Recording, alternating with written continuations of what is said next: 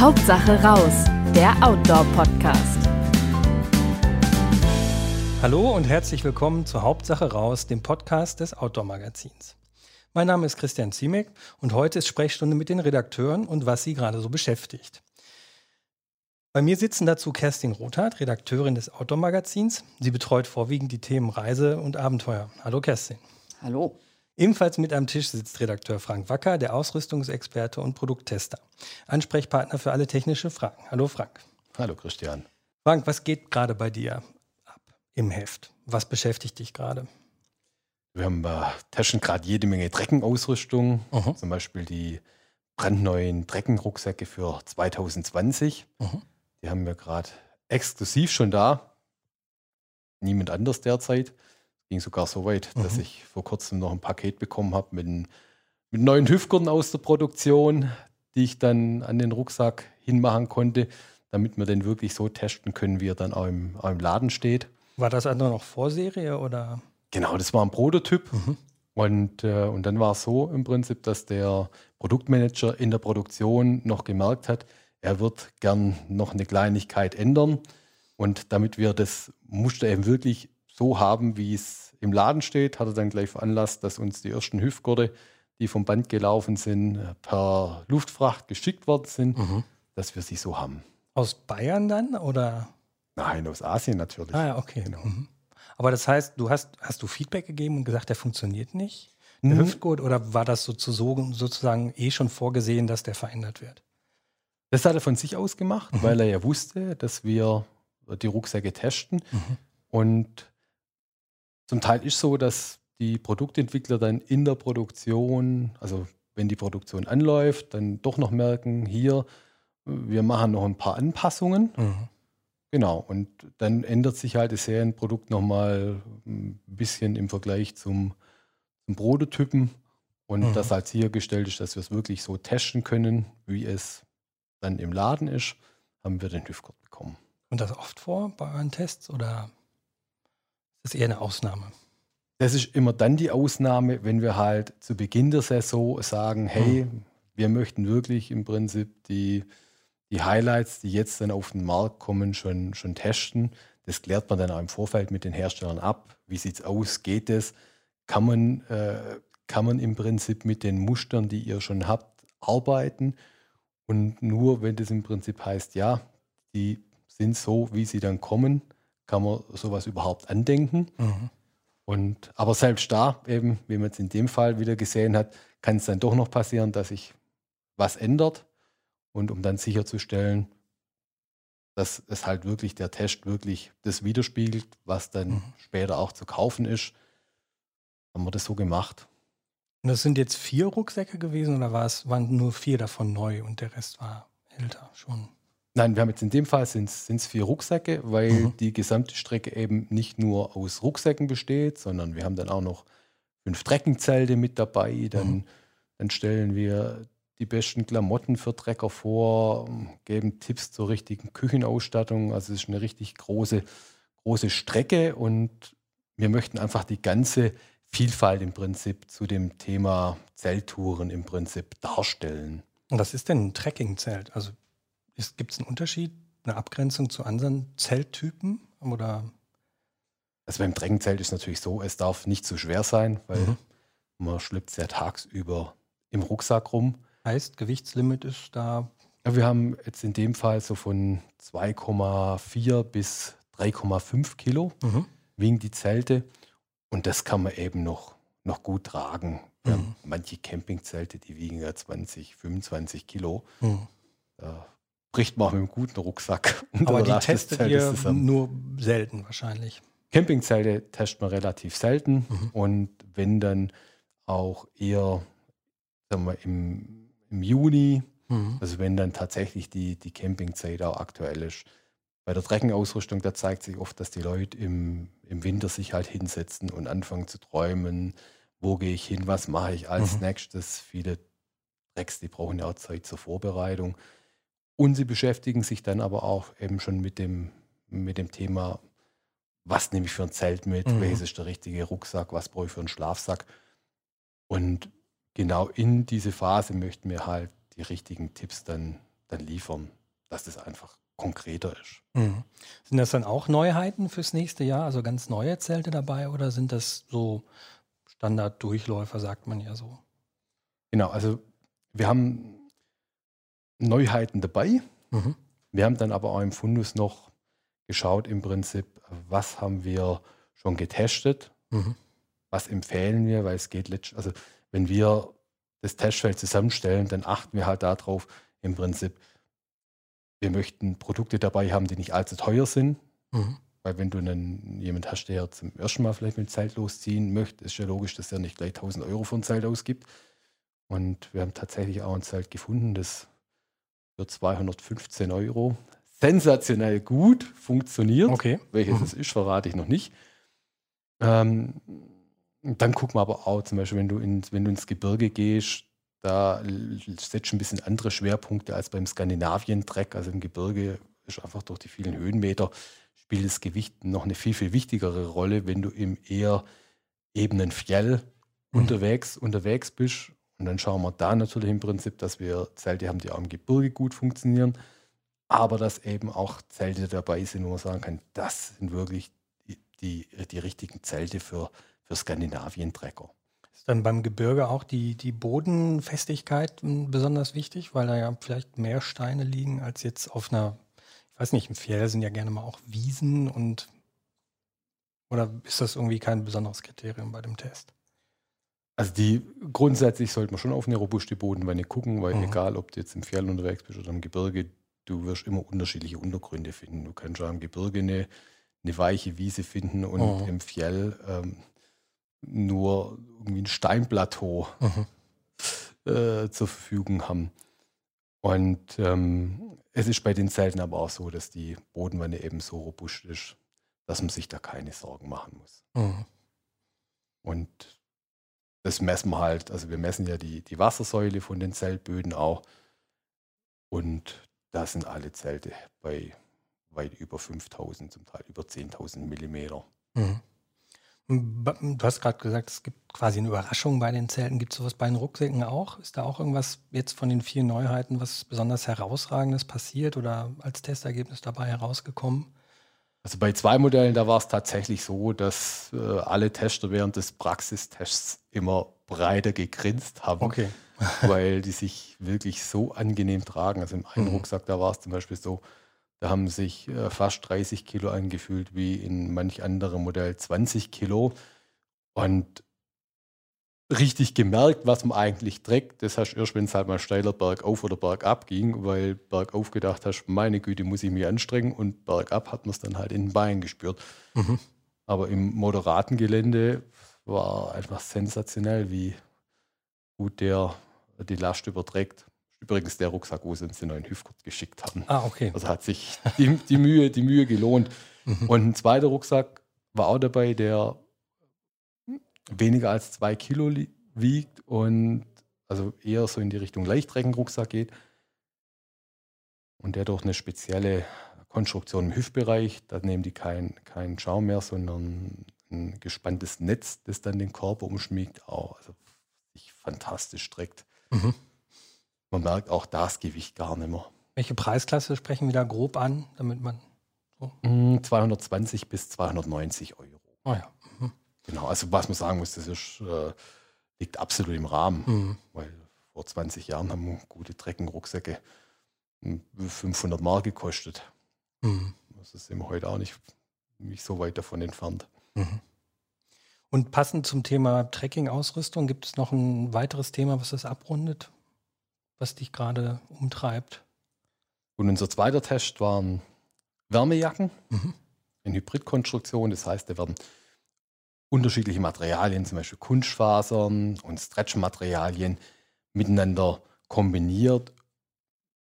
Der Ansatz, der dahinter steckt, ist halt, dass wir je nach Körperzone im Prinzip muss ein Material ein bisschen andere Ansprüche erfüllen. Mhm. Also wenn ich äh, zum Beispiel beim Kraxeln oder sowas die Arme nach oben streckt, dann muss es natürlich im, im Bereich der Achseln mhm. und Schultern so sein, auch an den Armen, dass natürlich das Material nicht spannt, sondern mhm. eher nachgibt, was man, was man mit Stretch-Einsätzen erledigt. Dann gibt es aber sehr kälteempfindliche Bereiche, zum Beispiel Brust oder Nieren. Das ist dann sinnvoller, die, die ein bisschen stärker zu isolieren, dass man sich, das, dass man sich da wohlfühlt. Dann ist natürlich so, ähm, wenn ich ein bisschen einen besseren Wetterschutz möchte, dann empfiehlt sich eine Kapuze und stark wasserabweisende Schultern und so werden die unterschiedlichen Materialien halt miteinander gemixt, mhm. was zum Teil hervorragend fun funktioniert. Manches Konzept geht auch nicht so auf. Aber das sind dann zwei verschiedene Kategorien von Jacken, also Hybrid- und Wärmejacken? Nee, oder? nee. Eine Kategorie, mhm. aber der Ansatz bei den Hybridjacken ist ja auch, dass sie, dass sie wärmen, aber sich eher für Aktivität eignen halt, halt als eine klassische Downjacke. Mhm. Also höhere Aktivität, wo man genau. vielleicht auch mal mehr schwitzt. Genau. Mhm. Okay. Zum Beispiel jetzt Skitouren gehen, mhm. ist ja gerade sehr angesagt, aber auch beim Winterwandern. Mhm. Und sie sehen auch gut aus, also wenn man sie sich kauft, um einfach im Alltag was Schickes zu haben, spricht auch, auch nichts dagegen. In der U-Bahn trecken. Ja. Ähm, ansonsten, es gibt, ich habe gesehen, Foto, Fotos. Wie fotografiere ich vernünftig meine Urlaubs- oder Ausflugsziele und äh, Sehenswürdigkeiten. Ist auch noch ein Thema. Das ist auch eine ganz große Strecke im Prinzip. Ich denke, das kennen viele, mhm. dass man bei manchen Bildern so denkt, so, boah, sieht das geil aus. Und dann sieht man seine eigenen Bilder und denkt so, naja. Welches Plugin muss ich herunterladen, genau, um so ein da, Bild zu da steckt noch ein bisschen, genau. da steckt noch Entwicklungspotenzial drin. Und Genau, das greift der Artikel auf. Da geben unsere Top-Fotografen Tipps, wo sie mhm. beim, beim Bildaufbau darauf achten. Das sind auch Beispielvorschläge gegeben und immer einfach Spaß, die Geschichte, Geschichte zu lesen. Und ganz zum Schluss, da hat der Kollege Knielka sich dann noch richtig viel Mühe gegeben und hat im Prinzip so einen Finder gemacht, dass man die richtige Kamera für seine Ansprüche findet. Das geht ganz einfach darum, beantwortet ein paar Fragen und dann landet man beim richtigen Modell. Und das hat ihn stellenweise an den Rand der Verzweiflung getrieben. Ich habe okay. dann so ab und zu gesehen, wer sich die Haare gerauft hat, weil es so kompliziert war, aber das Ergebnis ist, Ergebnis ist super. Also und der Aufwand ist auch noch ähm, unterwegs mitnehmbar. Also man muss jetzt keinen extra Rucksack packen, um das Equipment dabei zu haben. Nein, überhaupt nicht, sondern da geht es mehr darum, im Prinzip bin ich halt jemand, reicht mir im Prinzip das Handy zum Bilder machen. Mhm brauche ich vielleicht ein bisschen eine, eine, Kamera, die mehr kann. Zum Teil ist es so, wenn man, wenn man dann doch ein bisschen mit den Motiven spielen möchte, den Hintergrund unscharf und den Vordergrund unscharf, um, um halt das, um was es geht, im Bild ein bisschen stärker hervorzuheben. Mhm. Da sollte ich halt dann doch die Möglichkeit haben, am Objektiv was einzustellen. Dann muss man aber nicht unbedingt gleich eine große Spiegelreflex mitnehmen. Mittlerweile gibt es Kompaktkameras, die fantastische Bilder machen. Und genau, da kann einfach jeder so ein bisschen probieren und schauen, wo er dann landet. Mhm. Du hattest gerade schon gesagt, Fjell, Zelt, Zeltboden, grüne Wiese. Ähm, Kerstin, du bist ja gerade mit dem Thema Nord Norwegen, Fjord Norwegen, hast dich da rein vertieft, um das im Heft und auch anderweitig äh, darzustellen. Genau, ja. Was ist denn da eigentlich für ein Untergrund auf dem Fjell? Hm, also man muss von vornherein sagen, dass Fjell eigentlich streng genommen nicht viel was anderes bedeutet als Berg. Mhm. Also es ist einfach so die skandinavische Form von Gebirge. Es gibt natürlich sehr viele Hochebenen, die auch weit sind, aber das ist Fjell, also es ist einfach eine Gebirgslandschaft. Schreibt sich mit E bei uns, aber eigentlich mit Ä, oder? Das kommt drauf an, in welchem Land man sich befindet. Weil ich kenne so ein paar Metal-Musiker aus Norwegen, die schreiben das immer mit Ä. Ja, mit Ä ist die schwedische Schreibweise, ah, wenn ich das okay. richtig weiß. Und mit E. Stimmt, der ist auch ist aus das Schweden. Norwegische, ja. genau. Okay. Mhm. Wie die mhm. Finnen dazu sagen, weiß ich jetzt nicht. Mhm. Wahrscheinlich irgendwas okay. Kompliziertes mit einer Menge Ks und Is drin. Mhm. die sind dann auch dementsprechend komplizierter, die Fjells dort. Ja, und ähm, was würdest du sagen? Ähm, worum geht es da genau? Du hast dich mit Reisezielen beschäftigt. Ähm, wo soll ich hin? Was ist der schönste Fjell oder Fjord Norwegen? Wo muss ich hin? Also Fjordnorwegen besteht einerseits aus diesen Meeresarmen, also Wasser, mhm. und eben auch dem klassischen Fjell, also gebirgigen Landschaften mit, naja, die Gipfel sind eher abgerundet, weil einfach mal die Gletscher ziemlich stark drüber gegangen sind, aber es ist trotzdem eine sehr, sehr wilde Gebirgslandschaft. Mhm. Und gerade die, diese Kombination aus diesen Meeresarmen, die sehr tief eingeschnitten sind und teilweise sehr, sehr weit ins Land reingehen und dieser wilden Gebirgslandschaft, das macht jetzt den Reiz von der Westküste von Fjord Norwegen aus. Mhm. Was sind da die, die entsprechenden Fjorde, die man kennen muss? Also mein Favorit ist eigentlich der Lysefjord, der mhm. auf Höhe Stavanger ins Land sieht. Er ist aber auch, sage ich mal, hm, einer der beliebteren, weil da relativ berühmte äh, Wanderziele auch dran liegen, der Präkestolen zum Beispiel. Präkestolen heißt der? Ja, das ist, äh, wie gesagt, diese, diese Felskanzel, daher kommt auch der Name Predigtstolen, heißt sowas wie Predigtstuhl, also die Kanzel, von der Pfarrer oder welche Religion auch immer jemand angehört, herunterpredigen kann. Und da laufen mehr Leute hin als in die Kirche, wie du eben schon gesagt ja, hast. Ja, vor allem zu, ähm, zu sag ich mal, normalen Zeiten, wenn auch ein Bus äh, unten bei der Hütte in der Ecke ankommt, da sind wirklich Heerscharen, die da unterwegs sind und das darf man Frank wahrscheinlich mal wieder gar nicht so sagen, aber die haben auch manchmal Ausrüstung an oder eben auch keine. Mhm. Wenn das jetzt so ein beliebtes Ziel ist, gibt es irgendwie eine Zeit, wo da keiner ist oder wenige Menschen vielleicht? Oder ist es immer, erkennt man das schon sozusagen von zwei Kilometer Entfernung? Aha, er muss dort hinten sein, da sind die ganzen Menschen.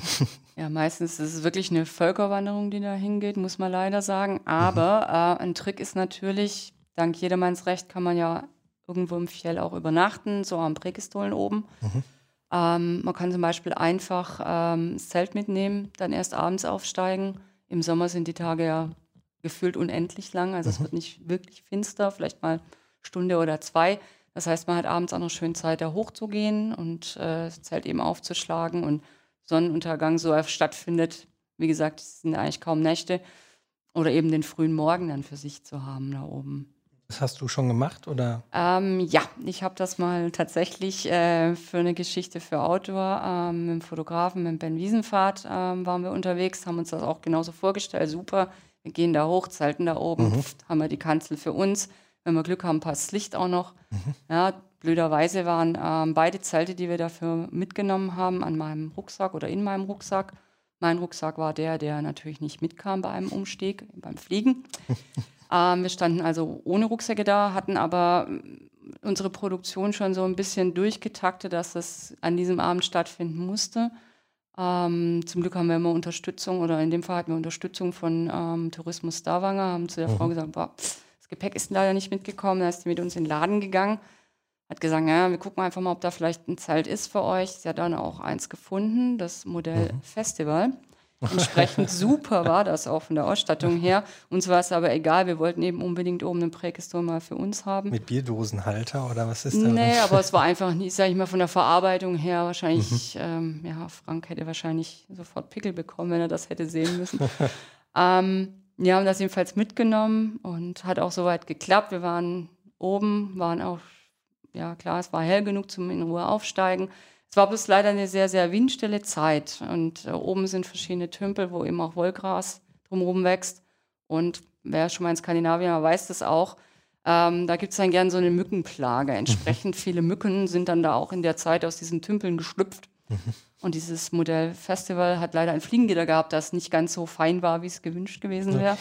Und ich lag dann da, es wurde ja wie gesagt nicht richtig dunkel mhm. in dem Zelt und konnte sehen, wie sich der, der Himmel, also das Dach vom Zelt, immer mehr mit diesen kleinen Mücken füllt, die auch wirklich sehr, sehr lästig sein ah, können. Ah, okay. Und am nächsten Tag sind wir raus. Wir hatten ein Prägestolen halbwegs für uns, aber ähm, auch nicht so ganz, weil überraschenderweise war es nicht nur unsere Idee, da oben zu zelten. Überraschenderweise. Überraschenderweise, ja. Oder hattet ihr zumindest ein bisschen dunkleren Himmel, weil die ganzen Mücken sich darauf ja, gesetzt haben? Ja, das war total äh, faszinierend, total super. Großartig. Und weitere Fjord Norwegen-Ziele, also, die dich besonders äh, fasziniert haben? Da wir es gerade von dem ähm, Tiefensog haben, gerade auch am Lysefjord, ist dieser berühmte Gscherer Gebolten. Ich hoffe, ich spreche es richtig aus. Ähm, das ist eine V-förmige Spalte, wo ein na, ziemlich kugelrunder Felsbrocken drin klemmt. Mhm. Man kennt die Bilder auch, wie Leute ähm, auf dieser Felskugel stehen. Und da geht es dann 1000 Meter ja, direkt runter. Also ein Fehltritt wäre da nicht allzu ratsam. Und die Kugel rollt auch nicht weg? Nee, nee, die klemmt da schon seit Jahrhunderten sicher drin. Mhm. Okay.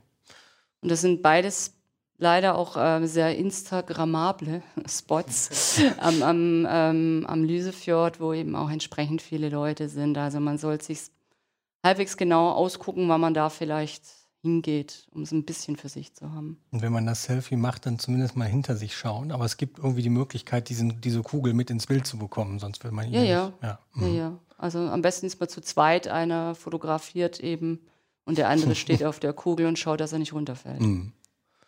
Und angenommen, ich will jetzt nach Norwegen reisen, was, welches Verkehrsmittel nehme ich da idealerweise?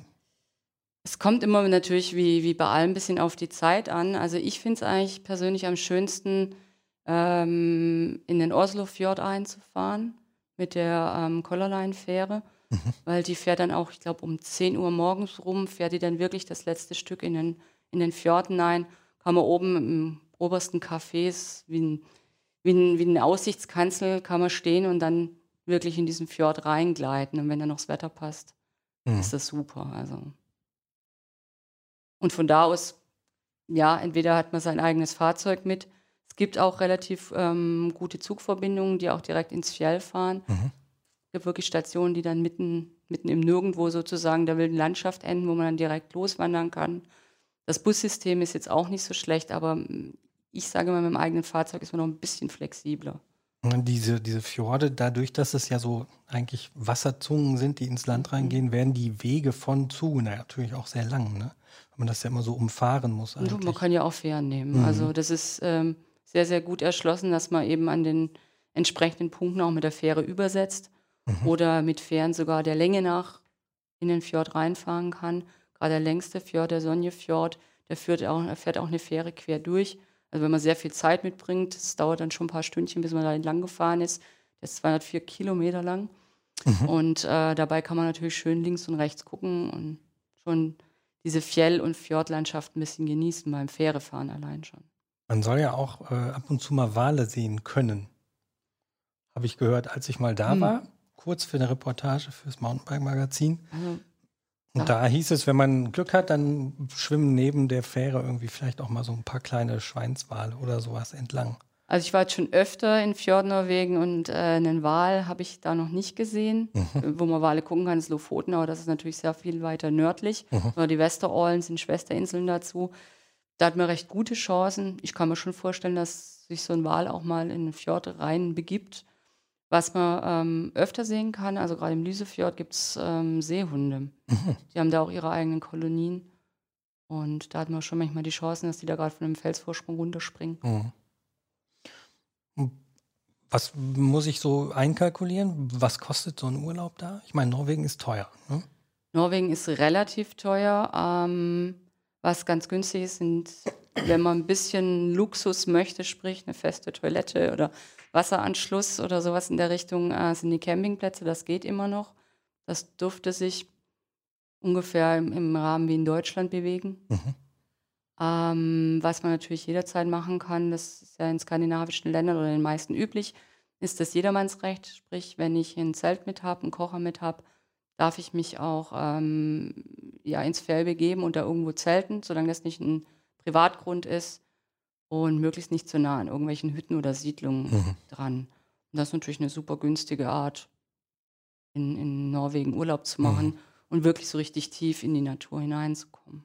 Und die Gefahr, dass einem Wildtiere irgendwie das Butterbrot wegfressen, mhm. ist relativ gering. Relativ das hatten wir schon gering. mal hier im Podcast, dass da ja. eigentlich nicht viel unterwegs ist. Na, es gibt viel Fraße, das ist, glaube ich, so ziemlich das ah, okay. Wildeste, das sind schon so kleine Raubtiere, aber man sieht die nicht und die gehen auch eher stiften, als dass, dass man eine Chance hätte, die mhm. zu sehen. Okay. Das Gefährlichste soll immer noch der Elch sein, der wohl nicht gut sieht mhm. ja. und recht groß ist und der auch ungern ausweicht, wenn man da gerade auf der Straße entlang kommt. Mhm. Also die größte Gefahr ist wohl, dass man einfach in den Elch reinfährt. Mhm.